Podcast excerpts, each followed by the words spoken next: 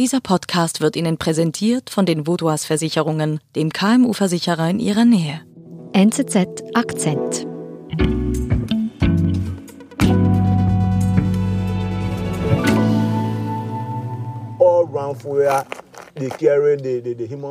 Er hat mir erzählt, dass ein paar junge Männer zerstückelt worden seien und in der Schubkarre durchs Dorf geschoben worden seien. Das sei damals unter dem Kommando von Koscha passiert. Solche grausamen Geschichten werden im Norden Liberias über Alio Koscha erzählt. Michael Schilliger hat sie sich angehört. Doch einfach so glauben kann er sie nicht. Zuerst habe ich auf dem Markt eine andere Hose gekauft und ein paar Gummistiefel. Das wurde mir so empfohlen, weil die Straße so schlecht sei und man da durch Pfützen fahre. Das war dann tatsächlich ein Höllenritt. Neun Stunden hinten auf dem Motorrad. Durch eine wunderschöne Gegend, Wälder, die nie enden, aber halt auch eine Straße, die eigentlich mehr ein Schlammpfad ist. Und das war eine lange Reise und dann in der Dunkelheit bin ich in Foya, in diesem Dorf im Norden, angekommen. Foya sieht aus wie jedes andere Dorf in dieser Gegend. Es sind Sandpisten, niedrige Häuser, Marktstände an der Straße, Motorräder wirbeln Sandwolken auf, die durch das Dorf treiben. Aber es ist umgeben von vielen Palmen, Ölpalmen. Sieht eigentlich sehr idyllisch aus. Also nichts, was daran erinnern könnte, dass vor 30 Jahren da ganz ein schlimmer Bürgerkrieg geherrscht hatte.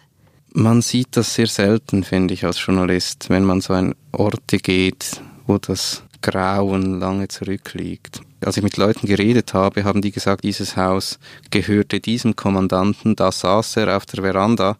Aber man steht ja dann da und das ist einfach ein Haus mit einer Veranda und da sitzt niemand, der ein Herz ist. Das muss man sich dann vorstellen und das ist schon irgendwie surreal, wenn eigentlich alles aussieht, als ob alles super wäre. Mit wem konntest du da sprechen? Ich habe da zuerst Teddy Taylor getroffen. Das ist ein Mann, der eigentlich jeden kennt im Dorf.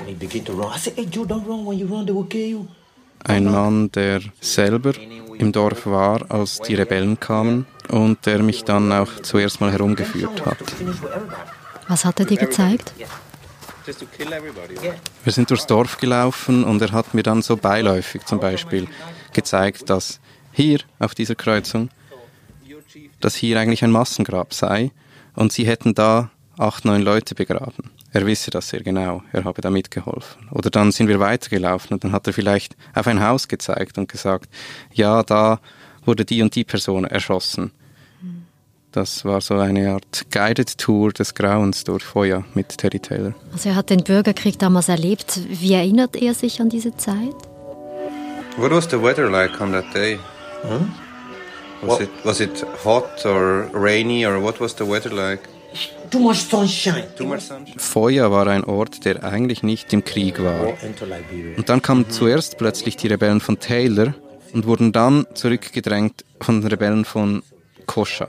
Und die Rebellen von Koscha haben dann die Dorfbewohner beschuldigt, dass sie mit den Rebellen von Taylor ja unter einer Decke gesteckt haben müssen, sonst hätten die ja gar nicht dort sein können. Und die Rebellengruppe von Koscha, die hat dann in diesem Dorf geherrscht, könnte man sagen, und sie muss dieses Dorf in die Hölle verwandelt haben. And they all killed them, Yeah. Okay. We kill. My- Teddy erzählt davon, wie Leute willkürlich getötet worden seien, auf der Straße zerhackt worden seien. Den Dorfeingängen bei den Checkpoints seien Köpfe aufgespießt gewesen, an den Barrieren hingen Gedärme.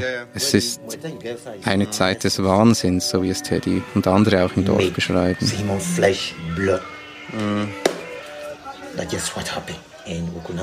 Und für diese Taten war Koscha verantwortlich? Also was very young. Teddy sagt, Koscha war damals Kommandant im Dorf.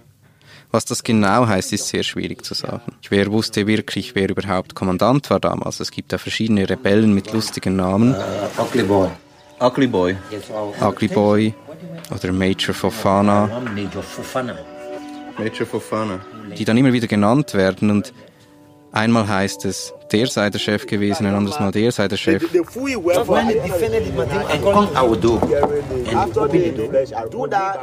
Das gab einfach in diesen Interviews mit verschiedenen Leuten, gab es immer diese Situation, dass sie sagten, ja, ich weiß, es war Koscha. Woher wissen Sie das? Ja, das weiß man. Und dann aber später vielleicht einen anderen Mann genannt haben, der auch in Charge gewesen sein soll.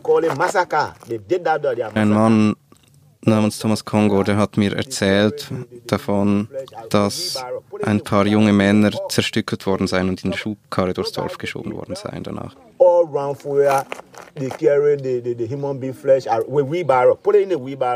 all Und er sagte zum Beispiel, ja, das sei damals unter dem Kommando von Koscha passiert. Dann später sagte er, Major Fofana war dafür verantwortlich. Im selben Gespräch, als ich nachgefragt habe. And Major Fofana. Wenn man sich so widerspricht, dann ist das, dann wird das vor Gericht keiner Befragung oder keiner, äh, ja, das wird nicht standhalten. Did he kill people as well? Yeah, yeah. When? I can't remember the month.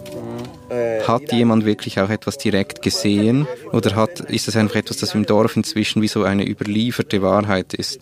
Man weiß, dass Koscha getötet hat, selber direkt. Man weiß, dass dieser eine Typ, dessen Herz gegessen worden sein soll. Das weiß man im Dorf. Aber wer hat es wirklich gesehen? Thank you very much Thank God. for this story.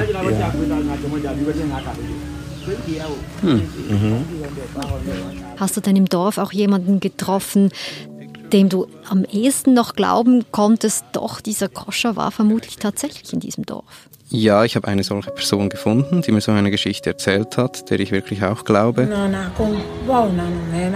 Wen hast du da getroffen? Das war eine alte Frau und die hat mir erzählt, wie ihr Mann vor ihren Augen eigentlich gefoltert und getötet worden ist. Sie hat mir erzählt, wie sie damals von den Rebellen mit ihren Kindern aus dem Haus geholt worden seien und sich auf dem Airstrip, das war der Flugplatz damals dort, so ein Buschflughafen, hätten aufstellen müssen.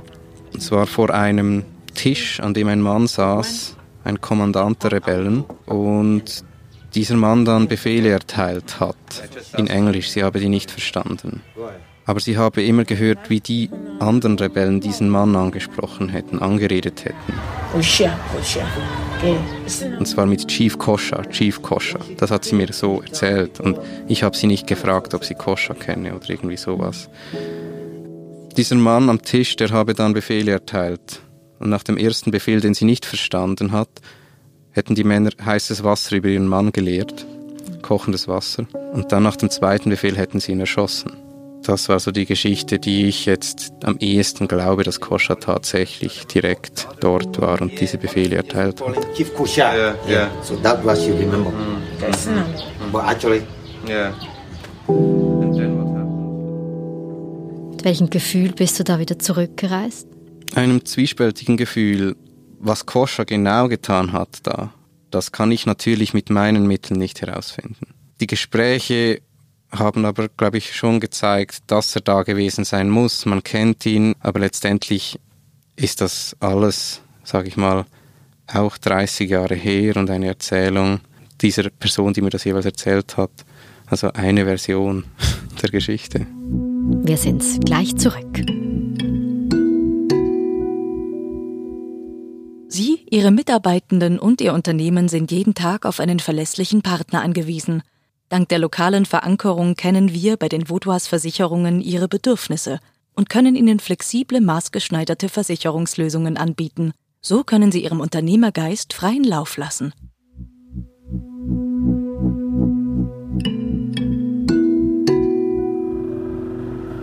Du bist dann also mit dem TÜV neun Stunden zurückgefahren in die Hauptstadt von Liberia. Wie ging deine Recherche weiter? Es gab noch jemanden in Monrovia, den ich unbedingt treffen wollte. Hassan, der Typ, der da seine Ermittler losgeschickt hatte, der hatte mir gesagt, ich müsse unbedingt diesen einen Mann noch treffen. Und er hat mir auch seine Nummer gegeben. Hat mir aber auch gesagt, ich dürfe ja nicht erwähnen, dass ich Hassan kenne. das ist der Gründer der Rebellengruppe von Koscha. Oberwarlord könnte man sagen. Mhm. Das ist ein inzwischen alter Mann, ist aber jemand, den man in ganz Liberia kennt, den man in Monrovia kennt und von dem man wusste in Monrovia, dass er krank ist im Moment. Ich wusste also nicht, ob er mich wirklich empfangen würde. Und dann hast du ihn einfach angerufen? Nee, ich habe, ähm, davon wurde mir abgeraten. Das, ich bin einfach dahin gefahren und habe eigentlich angeklopft. Also eigentlich noch mutiger. Ja, mutig ist das nicht. Es ist einfach etwas, man muss es halt versuchen. Wie war das da? Ich habe längere Zeit gewartet im Wohnzimmer von Al-Haji Kroma heißt der Mann. Das ist so ein Haus, dem sieht man an, dass es mal schön war, aber inzwischen hat es Wasserflecken an der Decke und Schimmel. Und nach einer Weile wurde ich in sein Schlafzimmer geführt.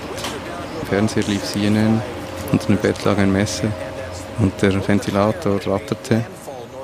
Und Al-Haji Kroma saß im Rollstuhl vor seinem Bett. Kannst du mir jetzt nicht sagen, dass du da kein mulmiges Gefühl hattest? Ja, es war eher surreal. Dieser Mann ist ja nicht gefährlich. Ähm, es ist surreal, weil ich hatte Fotos von ihm gesehen in Armeeuniform, einem relativ wilden Gesichtsausdruck und so in dieser Uniform. Jetzt ist das dieser alte Mann,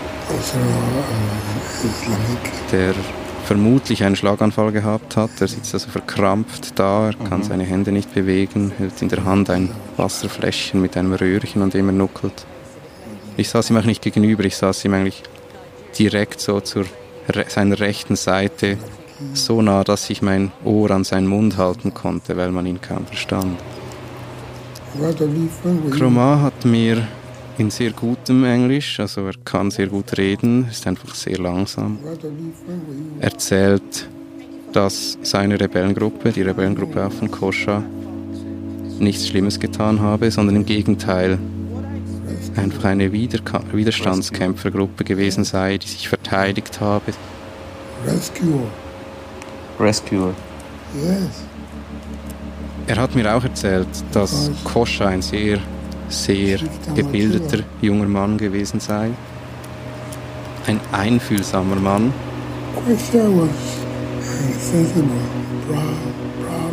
Und er nichts Schlimmes getan habe. Aber gleichzeitig sagt er auch, ja, ein Soldat tut, was ein Soldat tun muss. Was this war, was it worth to fight in this war? Justified. Justified er schien mir einfach auch verärgert darüber, dass man halt vergisst, dass sie sich gewehrt hatten gegen etwas, das ihnen zuvor eigentlich zugefügt wurde oder dafür auch gerecht hat. Chroma ist sehr überzeugt, dass dieser Krieg und dass seine Widerstandsgruppe notwendig war. Mhm.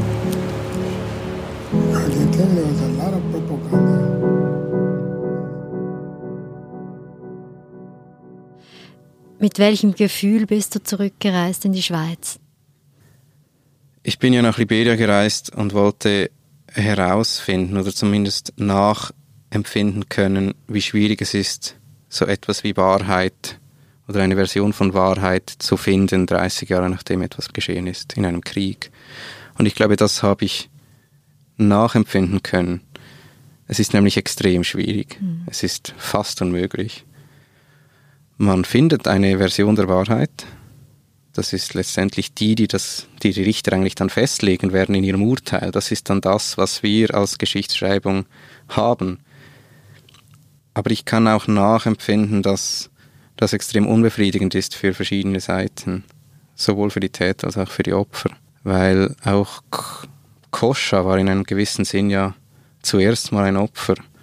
Er war 18 Jahre alt, als er diese Dinge getan hat. Seine Stammesangehörigen wurden massakriert.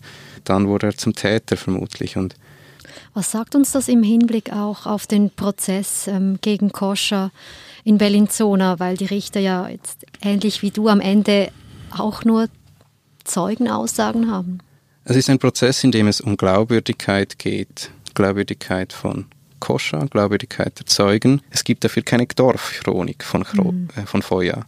Man kann nur mit Leuten reden, die erzählen das, was sie gesehen haben, was sie gehört haben und daraus destilliert man dann eine Geschichte. Das ist Geschichtsschreibung in Foya, in Afrika an vielen Orten. Mhm. Jetzt wird da einfach ein Urteil gefällt. Es wird entschieden. Und das ist dann letztendlich das, was an Wahrheit aus diesem Krieg, aus dieser Gegend überlebt. Entschieden von Richtern in Bellinzona.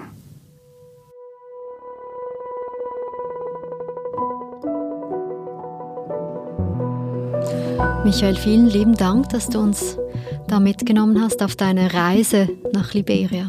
Ja, sehr gerne. Und wer deine Reportage nachlesen mag, die gibt es online auf nz.ch. Viel Spaß. Das war unser Akzent. Ich bin Nadine Landert. Bis bald.